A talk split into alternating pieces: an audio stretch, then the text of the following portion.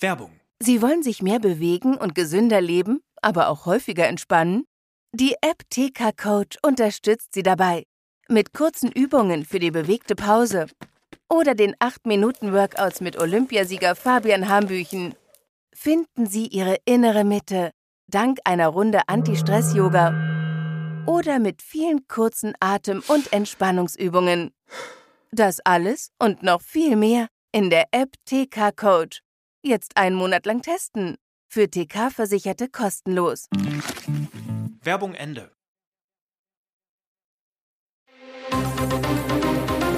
Das Bild News Update. Es ist Dienstag, der 13. Februar und das sind die Bild Topmeldungen. Becker Ex vor Gericht. Versucht Lilly einen Prozessbetrug?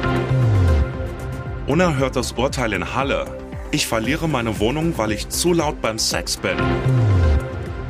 Worüber Mainz-Profis lästern. Die heftigen Gründe für das Sievert aus. Ein aktuelles Gerichtsverfahren könnte für Lilly Becker nicht nur finanziell brisant werden, sondern auch handfeste juristische Konsequenzen haben. Es geht um viel, viel Geld, welches ein TV-Manager und vermeintlicher Ex-Lover von ihr zurückfordert. Und nun auch das Belügen von Richtern. Rückblende. Nach ihrer Trennung von Tennislegende Boris Becker kam Lilly nur schwer über die Runden. In Bild am Sonntag sagte sie, ich hatte keinen Cent Bargeld, wusste nicht wohin. Geld erhielt sie damals auch von dem TV-Manager. Für die Frage, ob Lilly dies nun zurückzahlen muss, ist von großer Bedeutung. Waren sie und er ein Liebespaar oder nur gute Freunde? Lilly will verhindern, dass sie zahlen muss. Sie begründet dies über ihre Anwälte mit einer angeblichen jahrelangen Liebesbeziehung mit dem Manager und sieht die Zuwendungen daher als Schenkungen.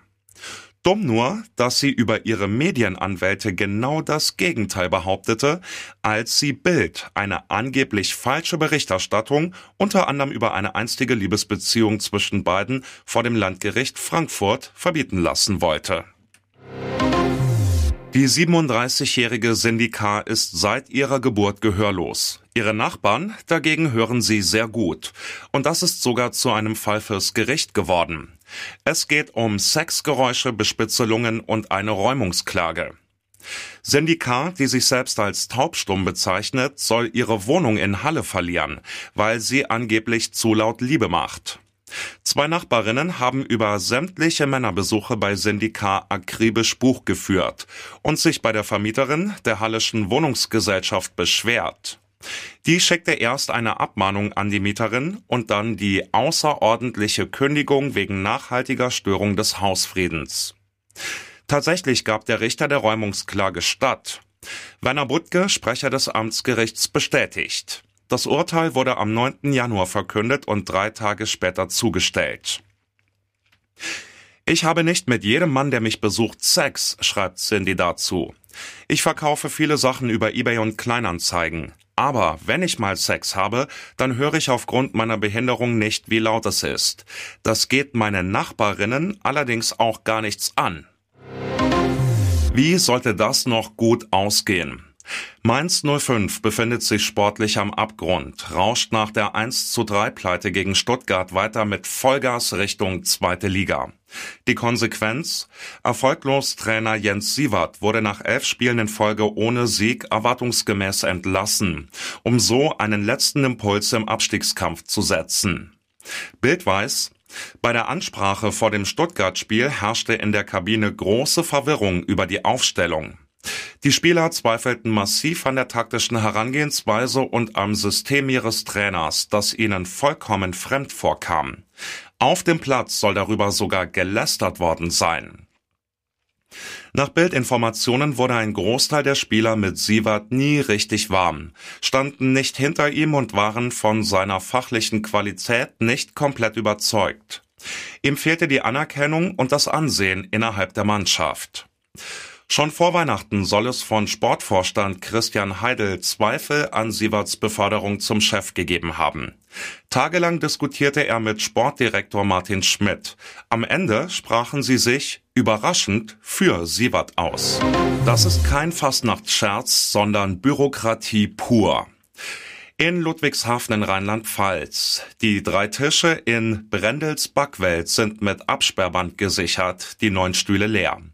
Denn die Stadt Ludwigshafen hat Mitte Januar den Ausschank von Getränken und den Verzehr vor Ort untersagt, weil die kleine Bäckerei im Stadtteil Hemshof keine Gästetoiletten hat. Das hat 70 Jahre lang niemanden interessiert. Doch jetzt plötzlich ist das Kaffeetrinken hier verboten. Bäcker Jochen Brendel und seine Ehefrau Jasmin haben den Betrieb 2019 übernommen. Sie sind fassungslos. Wir wurden vom Verbot total überrumpelt.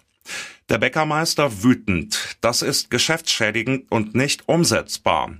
Dann kämen uns andere Verordnungen wie Flucht- und Rettungswege in die Quere. Auch weitere Kleinbetriebe müssen die Sitzplätze dicht machen. Die Stadt pocht auf die seit 1971 bestehende rheinland-pfälzische Gaststättenverordnung. Und die schreibt, je nach Größe des Gastraums, mindestens eine Toilette für Damen und Herren vor. Es droht ein Bußgeld bis zu 5000 Euro. Und jetzt weitere wichtige Meldungen des Tages vom Bild Newsdesk. Sie griffen am Boden und aus der Luft an, mitten in der Nacht. Israelische Spezialkräfte haben bei einer spektakulären Geheimoperation zwei entführte Senioren aus der Gewalt von Hamas-Terroristen befreit. Laut Armeesprecher stürmten die israelischen Soldaten um 1.49 Uhr das Versteck der Terroristen. Dann ging alles blitzschnell. Sie töteten die drei Hamas-Wächter, die die entführten Geiseln Fernando Haman, 61 Jahre alt, und Luis H., 70 Jahre alt, bewachen sollten. Aus dem zweiten Stockwerk retteten sie die beiden aus Argentinien stammenden Israelis und brachten sie in Sicherheit. Sie haben Luis und Fernando mit ihren Körpern umarmt und geschützt, beschrieb der Armeesprecher die dramatischen Momente der Geiselrettung im Kugelhagel. Das Feuer wurde aus nahegelegenen Gebäuden eröffnet, sagte der Sprecher. Nur eine Minute nach dem Sturm auf das Terrorversteck habe die israelische Luftwaffe deshalb intensive Luftschläge geflogen. In mehreren weiteren Gebäuden brachen dem Sprecher zufolge Gefechte aus. Bei dem Einsatz wurden demnach viele Terroristen ausgeschaltet. Auf israelischer Seite wurde lediglich ein einziger Soldat leicht verletzt. Mit gepanzerten Fahrzeugen konnten die beiden befreiten Männer schließlich aus Rafah gebracht werden. Nach einer Stunde waren sie in Sicherheit.